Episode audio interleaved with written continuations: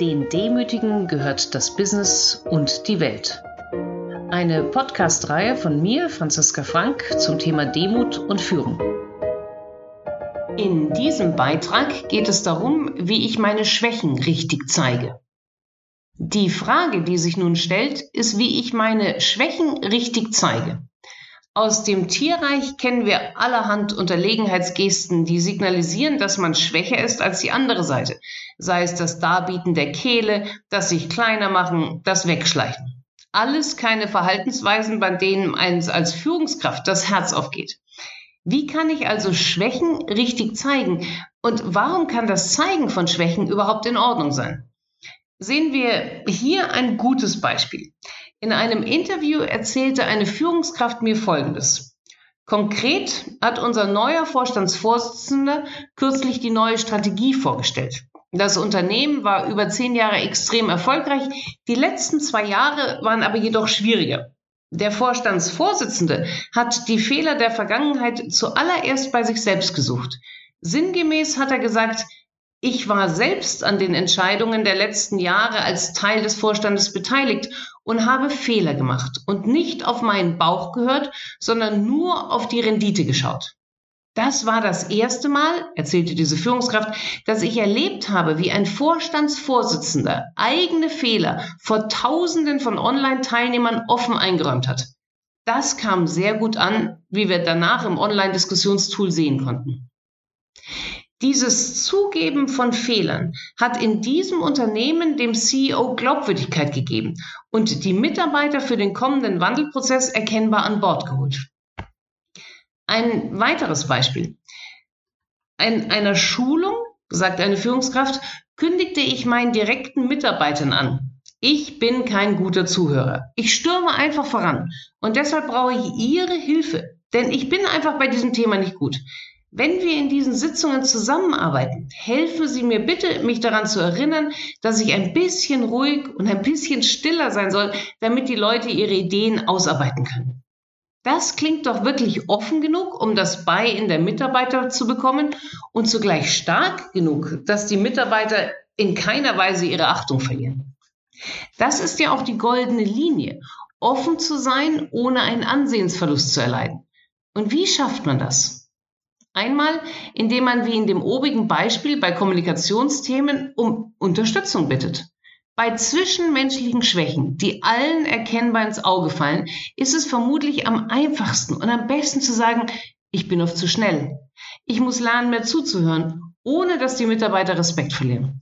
Denn ist etwas eindeutig und keiner spricht darüber, ist es wie der sprichwörtliche Elefant, der im Raum steht und den keiner sehen will. Und der schafft zumindest Augenrollen bei den Mitarbeitern. Da ist es rundum besser, das Thema direkt anzusprechen. Was, wenn es um konkrete Fehler geht? Erstens zeigt die Forschung, dass ihre Mitarbeiter es brauchen, dass sie konkrete Fehler zugeben. In der 2016 Dale Carnegie Global Leadership Study betonten 84 Prozent der 3300 befragten Mitarbeiter, dass ihnen wichtig ist, dass die Führungskraft zugibt, dass sie falsch lag. Das war sogar noch wichtiger als Themen wie richtiges Zuhören, Anerkennung, echtes Interesse zeigen und versuchen, sich in meine Lage hineinzuversetzen. Wie viele der Führungskräfte schaffen das? Immerhin 50 Prozent aber eben auch nur 50 Prozent. Die Mitarbeiter registrieren ganz klar, wenn die Führungskraft sich schützend vor ihr Ego wirft, statt offen wahrzunehmen und zuzugeben, was schiefgelaufen ist. Erstes Fazit. Fehler sollten Sie einfach zugeben. Hier lag ich falsch. Da habe ich aufgrund Ihrer Information meine Meinung geändert. Es tut mir leid, dass ich Ihnen hier nicht vertraut habe. Die Frage ist, kann man zu viel über einen Fehler sprechen? Überlegen Sie selbst. Angenommen, Ihnen sitzt ein kompetenter Mensch gegenüber, den Sie als ehrlich und offen erleben. Und dieser Mensch wiederholt, wie sehr er über den eigenen Fehler erschüttert ist und wie fast unverzeihlich das sei, wie unangenehm und wie peinlich. Was würden Sie sehr schnell anfangen zu tun? Genau. Sagen, dass das doch nicht so schlimm ist, dass jedem Fehler unterlaufen und dass Ihnen selbst und schon sind sie in einem reziproken Austausch auf Augenhöhe und der Fehler ist fast vergessen. Das Betonen eines Fehlers soll natürlich nicht zum Ablenkungsmanöver mutieren. Haben Sie aber in diesem vorherigen Beispiel am eigenen Leib gespürt, wie Sie fast trösten wollen, sehen Sie, dass ein Fehler von Ihnen bei anderen vermutlich denselben Effekt auslösen wird. Und wenn Sie das immer noch nicht glauben, gehe ich davon aus, dass Sie Ihre Kompetenz unterschätzen und vermutlich Ihr Licht unter den Scheffel stellen. Daher schnell nochmal zurück zum Thema negativer Selbstwahrnehmung und daran arbeiten. Wenn es um Fehler geht, die man in der Hierarchie nach oben erzählt, ist es natürlich ein wenig anders. Da kann man nur hoffen, einen vernünftigen Boss zu haben, wie Bob Montgomery, der einen Fehler machte, der Southwest Airlines ganze 400.000 Dollar kostete.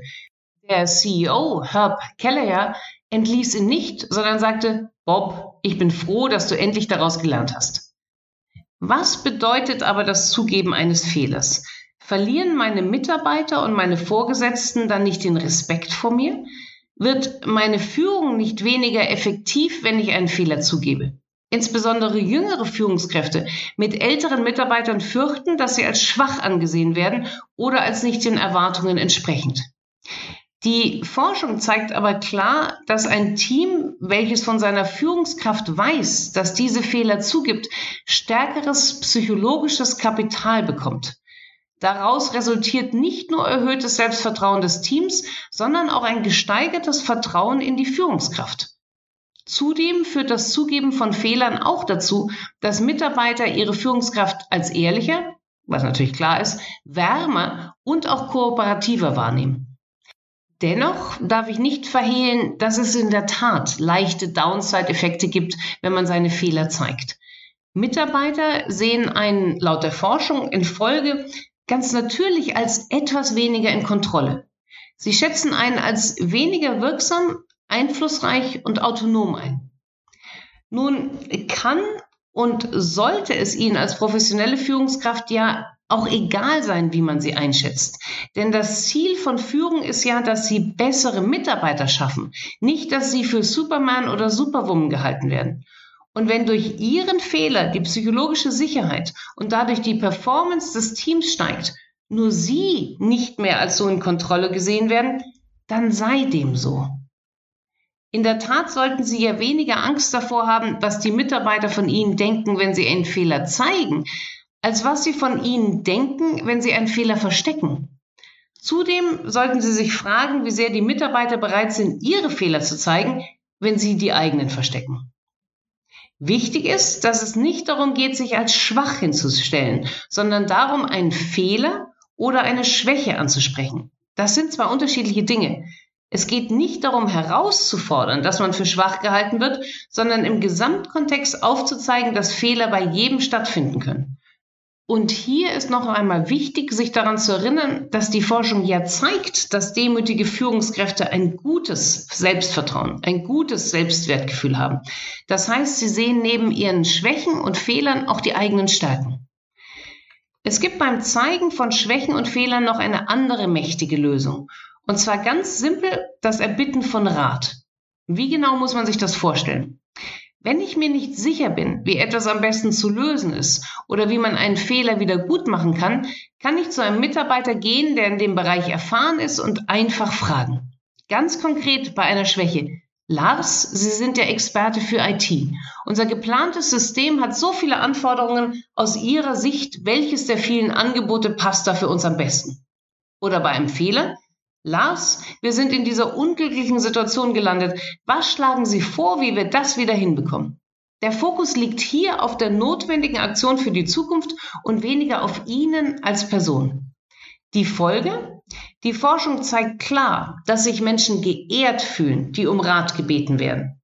Insbesondere, wenn es sich um eine schwierige Situation handelt. Das Tüpfelchen auf dem i der Ratgeber hält den Fragenden dank der Frage für kompetenter und klüger. Im Sinne, wenn jemand mit diesem Thema zu mir kommt, muss er ja klug sein. Und hier kommt noch eine weitere Forschung zum Tragen. Nicht nur werden Menschen, die Fragen stellen und um Rat fragen, als kompetenter angesehen, sie wirken auch sympathischer und werden mehr gemocht. Fazit, in viel mehr Situationen, als man ursprünglich denken mag, kann man seine Schwächen zeigen oder Fehler offenbaren. Die Mitarbeiter brauchen das geradezu. Wer sich damit nicht so wohl fühlt mit dem offenen Zeigen, kann in manchen Situationen auch auf das Fragen um Rat ausweichen. Das wird positiv wahrgenommen und der Fragende bekommt sogar einen Kompetenzbonus. Wie zeigen Sie Ihre Schwächen? Wie haben Sie gesehen, dass andere sie richtig zeigen? Da würden mich Ihre Erfahrungen interessieren. Ich wünsche Ihnen eine demutsvolle Woche.